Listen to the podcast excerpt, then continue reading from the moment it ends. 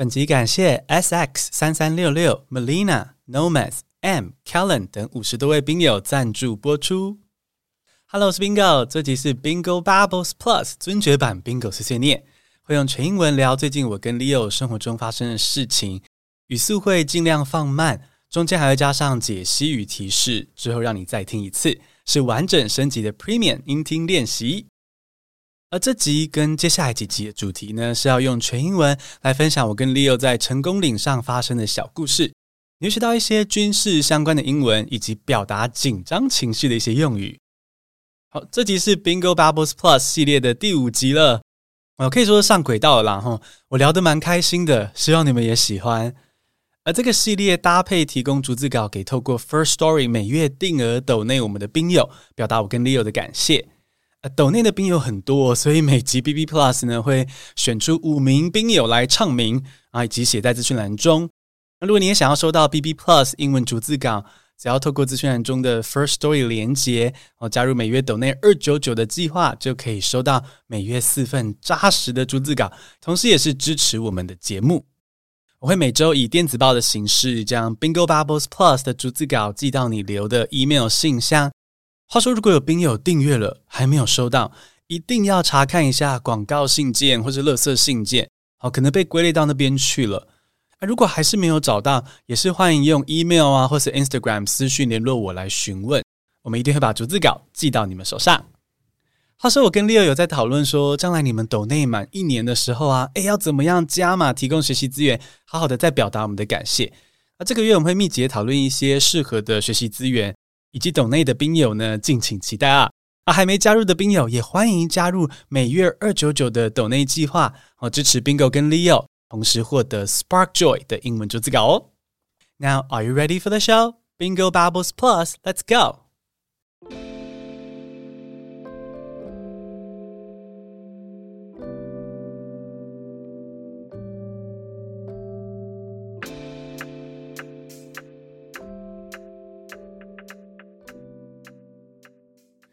All qualified male citizens in Taiwan are required to enlist in the military. It's compulsory. Leo and I were no exception. We were drafted into the substitute military service in 2013. It's an alternative military service which starts with a two week basic military training. Draftees soon move on to serve at government agencies, public organizations, or universities.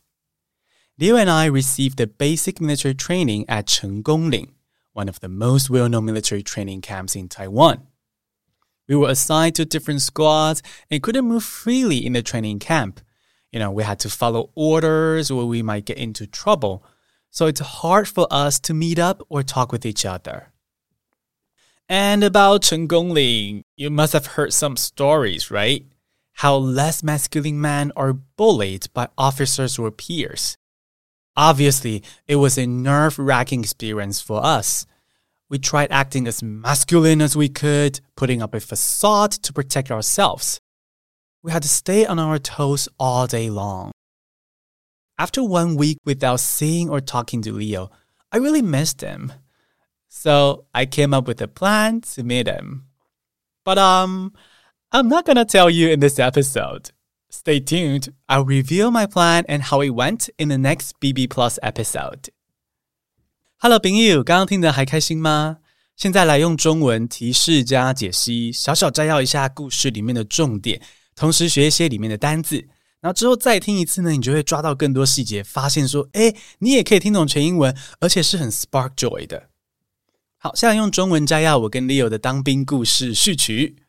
我跟 Leo 也曾经是异男。哦，不是异性恋的异哦，是兵役的役。嗯，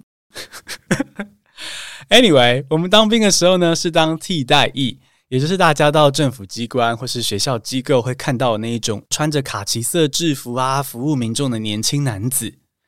那当时的替代役哦，因为兵役制度一直换嘛哈，但当时的替代役是说接受两周的基础军事训练，然后就分发到各个单位去服务。我跟 Leo 都是被送到成功岭接受那两周的基础军事训练，虽然只有两周啦，时间不长，而且我们都在成功岭，但是被分到不同小队，哦也就是所谓的班呐，哈，军事术语来说不同班，所以我们并不能够自由行动，完全又是军事化团体生活。我跟 Leo 完全没有机会见到彼此。而有关成功里的霸凌故事，我相信大家应该也听过不少。我跟 Leo 都蛮紧张的，那时候我怕说我们这种没有那么 man 哦，比较温文儒雅的会被同梯或是长官欺负，所以我们还得刻意装的比较男性化一点点哦。在成功里的每分每秒都不敢做自己，哦，就是很战战兢兢，很不好受。那那么紧张、那么害怕的情况下，又见不到 Leo。大概一周之后，我就觉得啊，真的是太想他了。然后我就想到了一个小心机计划，bingo 小心机，我要挑战在成功岭见到 Leo。那至于这个计划，就留给下一集的 B B Plus 来揭晓喽。会不会很好奇？我真的觉得我当时的小聪明还不错，proud of myself。下周五就说给你们听。接下来认识原文中军事用语相关的单字：enlist，enlist。入伍从军，也就是 to join the armed forces。be drafted into, be drafted into 被征召，也就是 be ordered by law to join the armed forces。所以同样是一位男性公民接受义务役的征召，你可以用 enlist 说 he enlisted in the military 主动语态，也可以说 he was drafted into the military 就是被动语态。再下一个单字，substitute military service，substitute military service，替代役。substitute 就是替代品的意思哦 ，a thing or person that is used instead of another thing or person，替代品。那替代役是用来替代一般的义务役，所以呢就是 substitute military service。squad，squad 小队，那在军事用语中就是一个班。也就是 a small group of people trained to work together as a unit. Military training camp, military training camp， 军事训练基地。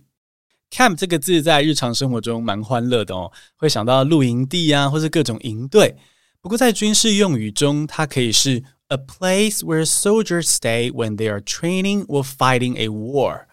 所以 military training camp 就是军事训练的基地。其他可能比较难的单字有 compulsory，compulsory 强制的，used to describe things that must be done because of a rule or law. Assign, assign 分配。When someone is assigned to a particular group, he or she is sent there to work in that group. Nerve wracking, nerve wracking 令人紧张心烦的，用英文去解释是 causing stress or anxiety。facade, facade 假象，an outward appearance which is deliberately false and gives people a wrong impression about someone or something。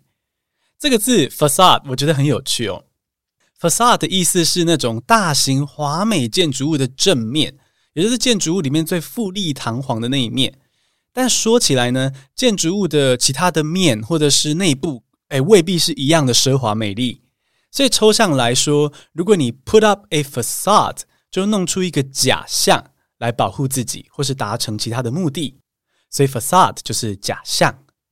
再是 stay on one's toes，stay on one's toes，战战兢兢，也就是 to remain active, alert and focused。